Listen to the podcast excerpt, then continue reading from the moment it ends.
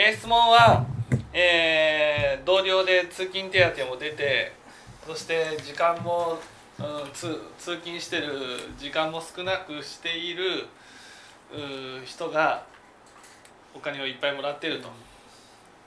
そうするとそのなんであの人はあんなにお金をもらって 私はね、えーお金がもらもらえないんだと。私は損してるんじゃないかとこういうふうに思うのは感情ですか？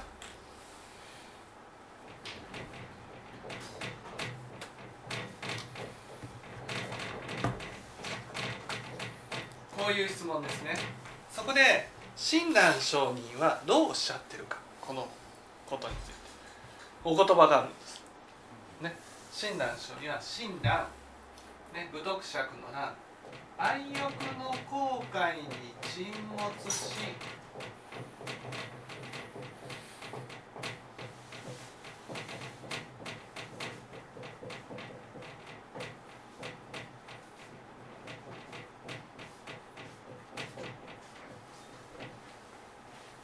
妙理の対戦に迷惑している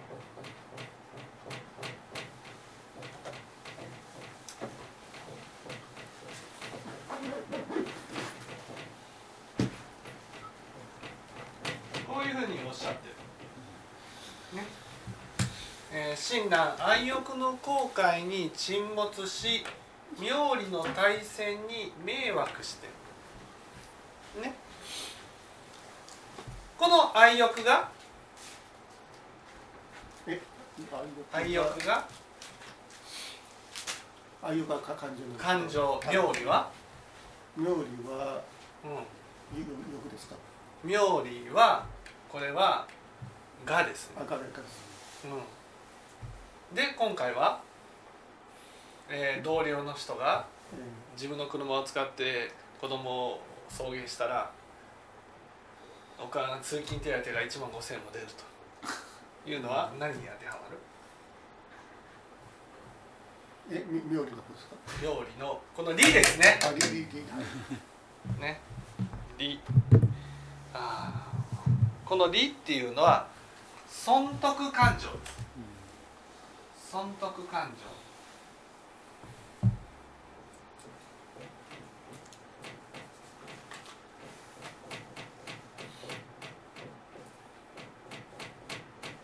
これお金だけじゃないですよ。損得感情っていうのは私ばっか頑張ってねなんであの人は楽をしているんだと。こういうふうに思うことも損得感情に入ります。ね、考えてみたら私たちはどうかと。親鸞書におっしゃって。親鸞。ね。私たちの考えていることっていうのは何かというとね。翔太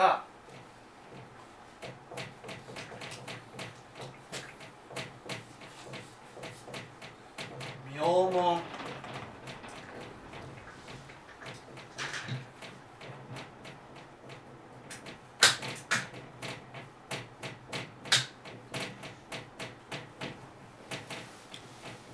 利用の心ばかりじゃないかね。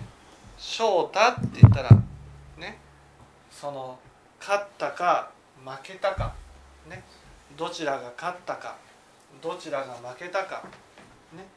名門っていうのはどちらが認められるか。どちらが認められないか。ね。どちらが評価されたか。評価されないか。利用っていうのは損得感情ねああ人間って考えてみたらね翔太と名門と利用の心で人生が終わってません。まあ普通の人はそうですね。そうですよね。あの人が得をしている。ね。私はあの人のように得をしてない。損をしてる。なんで私はね。損してあの人は得しないといけないのか。確かにねそれは嫌なことかもしれないけどでも損得感情ね。損損得感情でこうとらわれてね頑張っている姿っていうのはこういうのをね仏教で煩悩って言うんですよ。ああね煩悩だけで人生が終わっていくってなんか寂しくないですか、そうですね。うん、これ感情ですか？感情ですか？っていうことから言うとね感情じゃないわけです。感ぐまあ感情かというと感情も絡んでるけど感情じゃないわけ。なんでかって言ったらねそのなんで得したいかって言ったら得したものは価値があると思ってるからここここには全て価値というものが絡んでる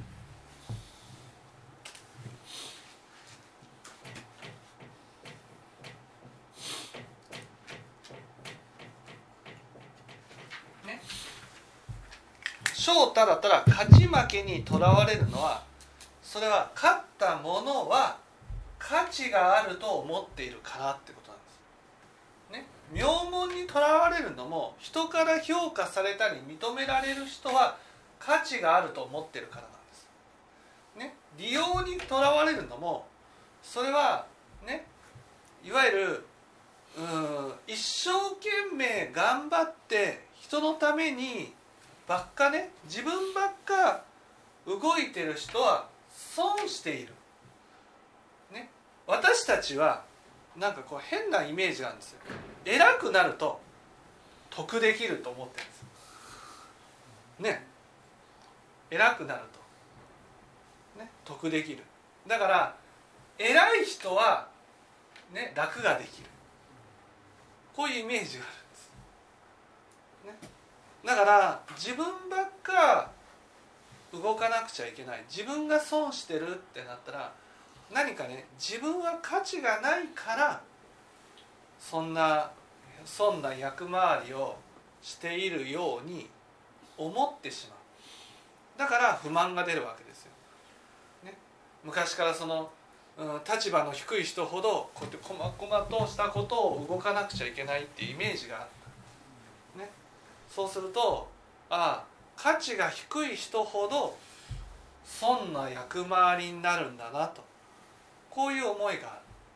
だからこの翔太名門利用っていうのは全て価値と関係してるわけです。価値と。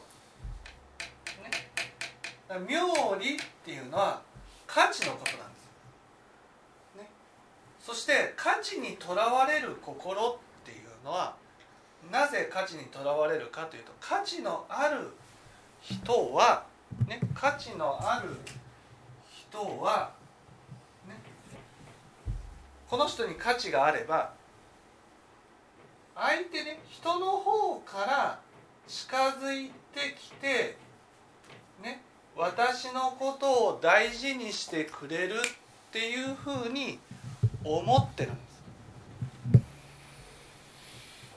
これが「我」なんです「我」「我」っていうのはね価値にとらわれる心なんです。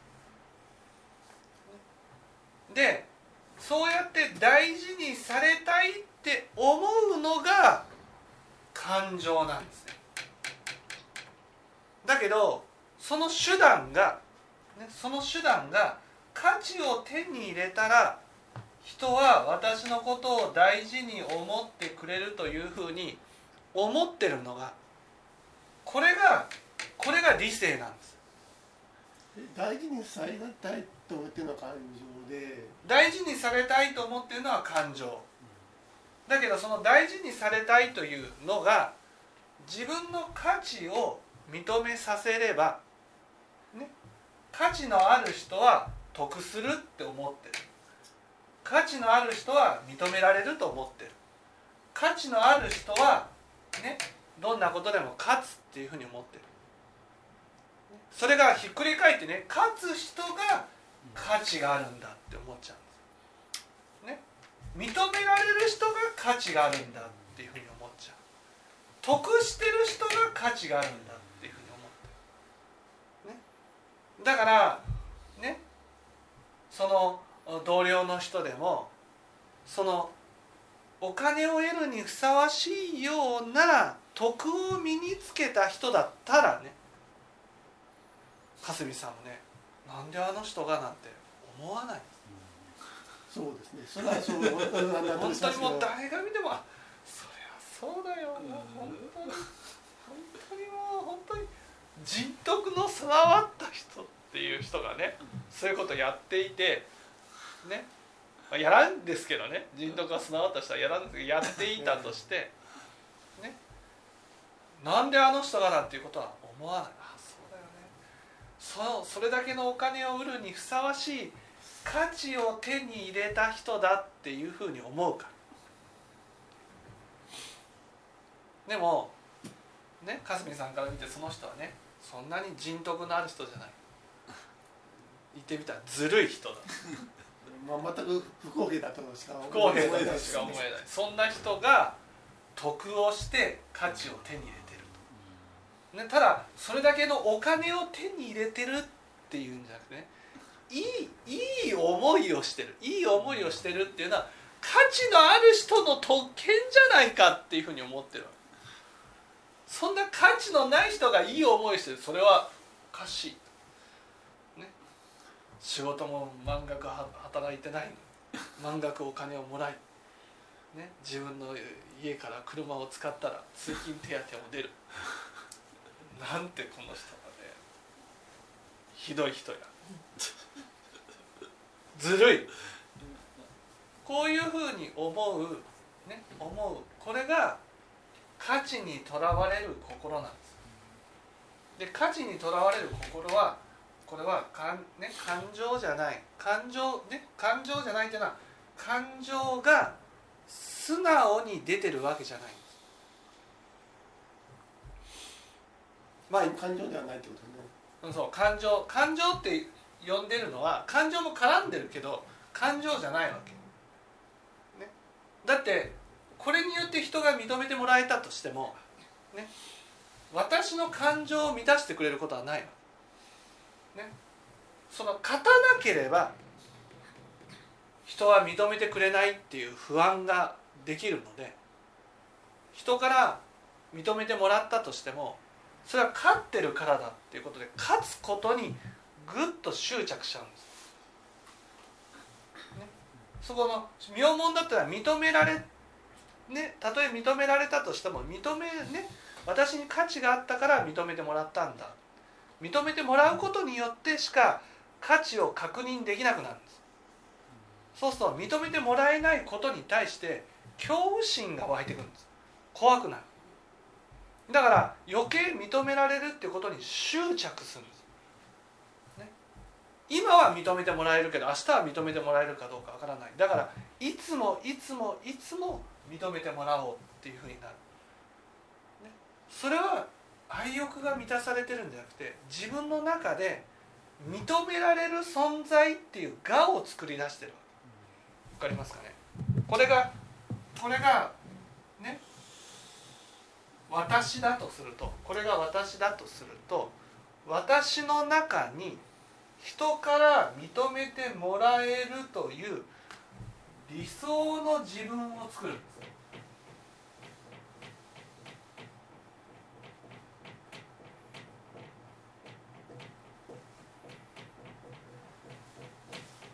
ね例えば分かりやすく言えば芸能人だったらみんなからのアイドルの姿っていうね自分を作り上げますよね。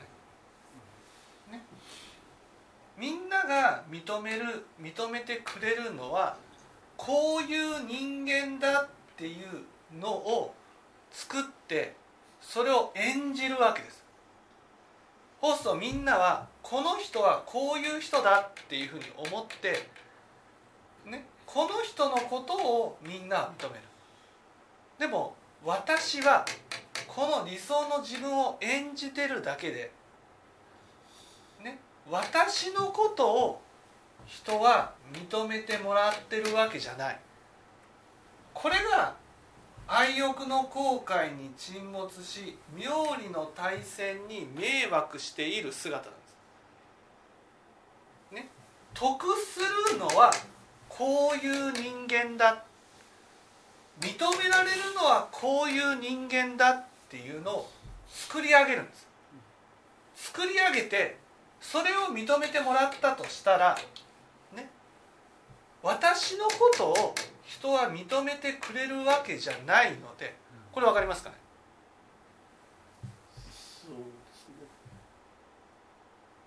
例えばアイドルだったらアイドルっていうねそのみんなが思い描いてる偶像をみんなが信じてるわけでもそれって私じゃないですよね。だからその偶像をみんなが認めてくれたとしても愛欲が満たされないんです。わかりますかね？難しい。いや例えば芸能人だったらそういう,、うん。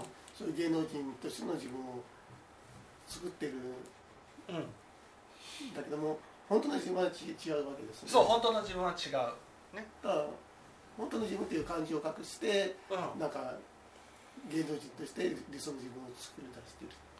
そうそう七尾だったらさあんなこう怖い女性を演じるじゃないですか。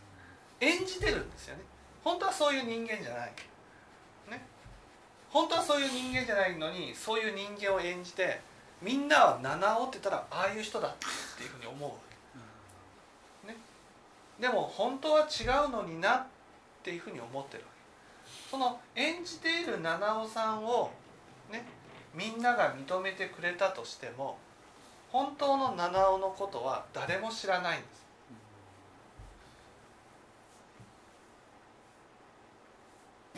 だからその人が認めてくれてるのは私の演じている七尾さんであって本当の七尾は知らない。だから認めてもらっても愛欲が満たされないんです。ただそういうあの理想の自分を演じるっていうのは、うん。あのこの世で生きていくためにはやっぱりし仕方ないないけど仕方ないよそうこの世で生きていくためにはねこの世で生きていくためにはそれをねその仕方ないですけどそうやって仕方ないって言ってる間にこっちが自分なんだっていうふうになっていっちゃうんです自分の中でこの理想の自分が自分なんだっていうふうになってしまうとこっち側の感情の方の自分をね私は否定するようになるんです存在しちゃいけないかのようになっちゃう。ね、例えばあこの間自殺をしたのでしたっけ？あ女性ですか？女性の。竹内あ竹内優子さんだったら竹内優子さんっていうのを演じてるわけ、ね、家の中でも外でも竹内優子を演じてるわけ、ね、だけどはあの竹内優子さんっていうのは本当の自分とはだいぶ違違ってたわけですそうだいぶ違ってた。だから私たちが見ている竹内優子さんっていうのはその竹内優子さん自身が演じている姿なの。でもみんな竹内優子さんってあんな人だっていうふうにみんなが思ってる。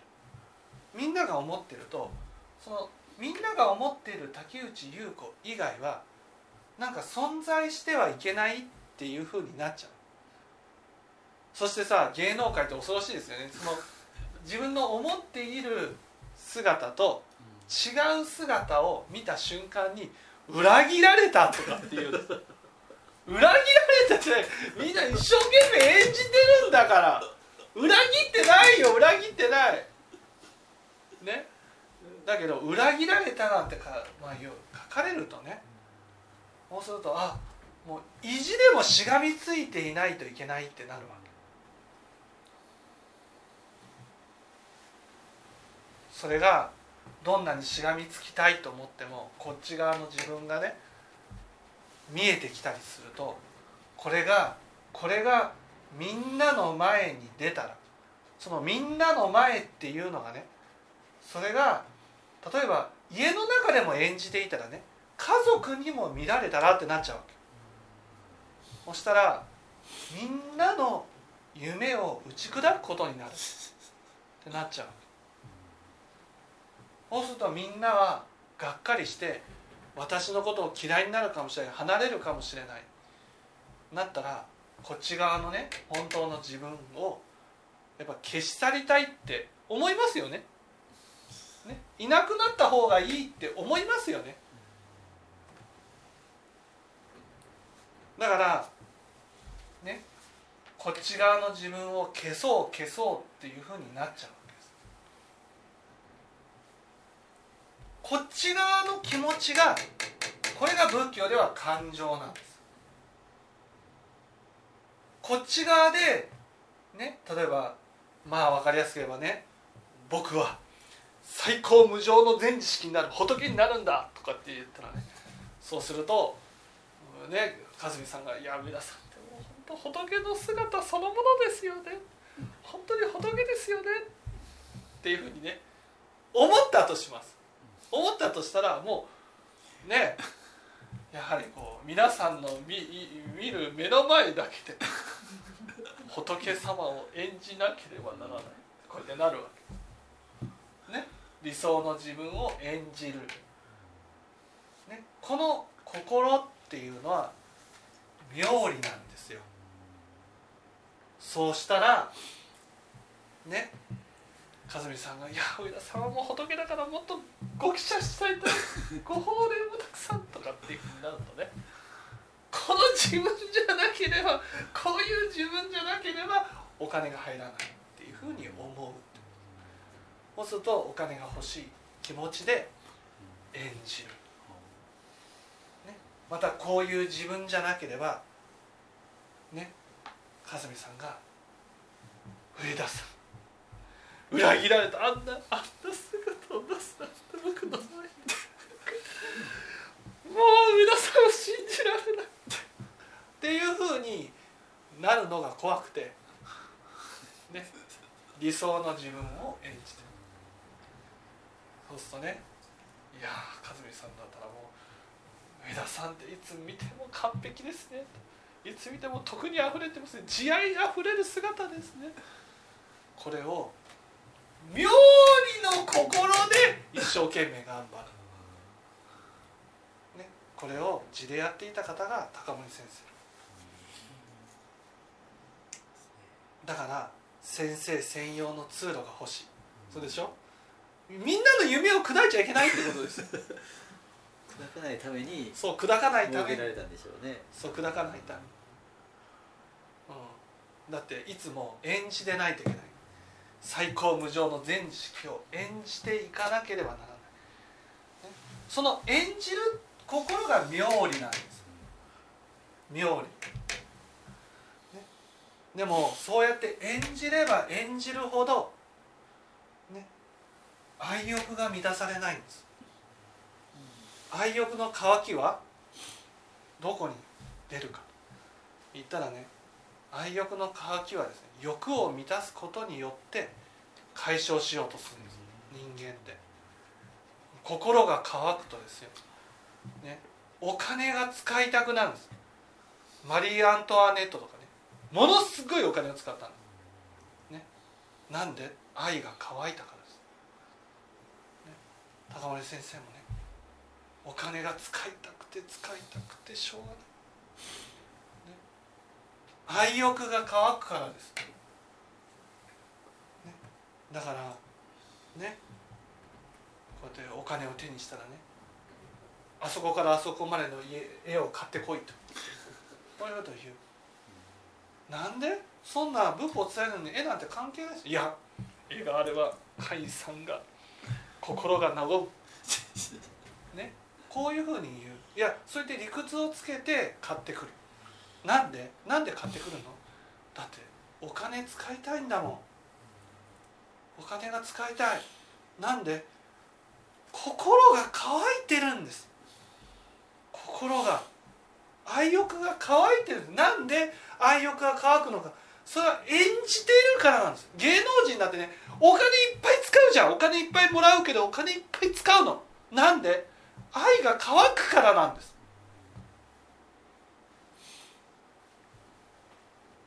ねこの愛が乾いているね、状態っていうのはどんなに妙理が満たされて妙理っていうのは人から認めてもらったとしてもその私じゃない理想の自分を認めてもらってるだけだから愛が乾くんです。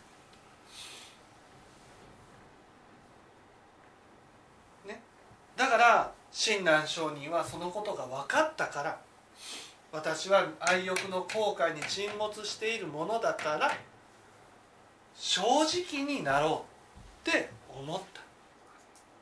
でも正直になろうと思ってもみんなみんなのね思いみんなが信じてる親鸞上人像みたいなものを崩したくない、ね、親鸞様ってこういう人だっていうふうに思ってる姿を崩したくない、ね、そしたらご法令にも響く、そうなると、ね、正直な姿を出したいんだけど私はどうしてもみんなから嫌われたり離れていったりすることが怖くてみんなが思っている親鸞上人像を演じてしまった。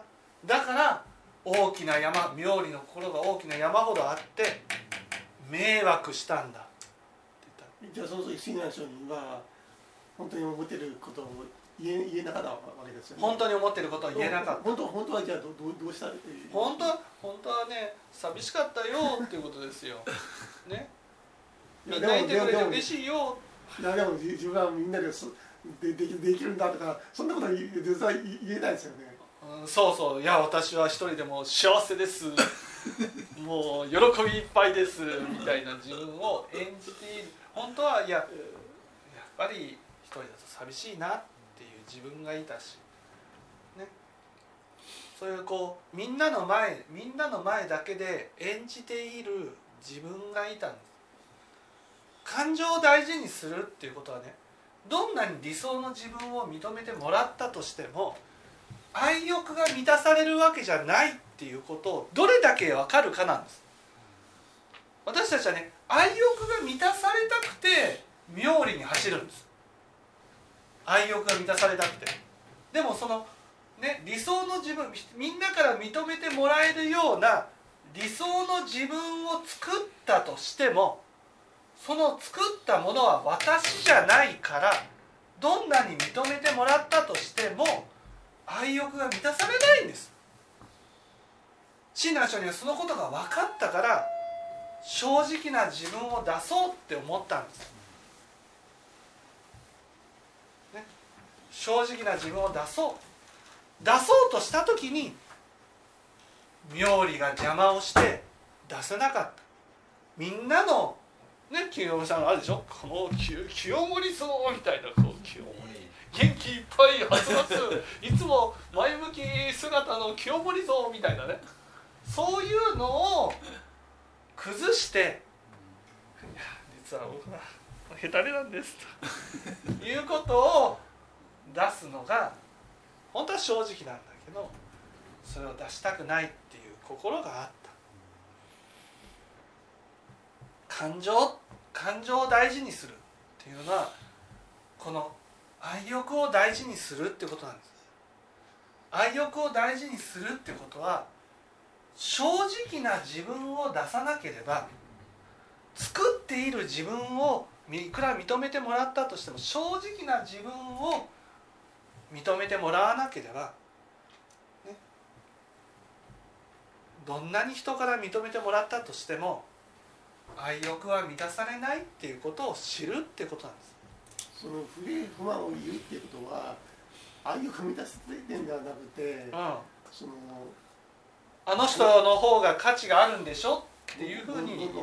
そう煩悩なん。ですそう、だからあの人の方が価値あるん。でしょ私の方が価値がないん。でしょっていうふうにね価値にとらわれてるっていう心は正直な心じゃないん。です、だから別にその人がいい思いをしていたとしてもね自分が正直な気持ちを出せて認めてもらったとしたらいやあの人得していいよねで終わるわけですその得しているっていうことが私は損してるっていうふうに感じちゃうのは損得にとらわれてるってことは価値にとらわれてる。ってことは愛欲が満たされてないってことなんです。でもそれであの人が下がって自分が認められたとしても愛欲が満たされるわけじゃないから。だからその求めてるものが得られないんです。なんかその自分はその感情とちょっと勘違いしていてうん。その不平不平不満を感じてもだだからその不平不満だ出してそういう所長にぶつけるわけですね。そう。それでねま全く勘違いしているというか。そうそうそうそう。だから不平不満を言うのが感情じゃないんです。この不平不満が感情じゃないんです。その不平不満っていうのは感情と絡んでるものであってその不平不満っていうのをどんなにね叶ったとしても感情が満たされるわけじゃないからこれは感情ではないっていうふうに言うわけ。感情っていうのはね不平不満が言いたいわけじゃなくて私私のことを見てほしい。私のことを大事にしてほしい。私のことを分かってほしい。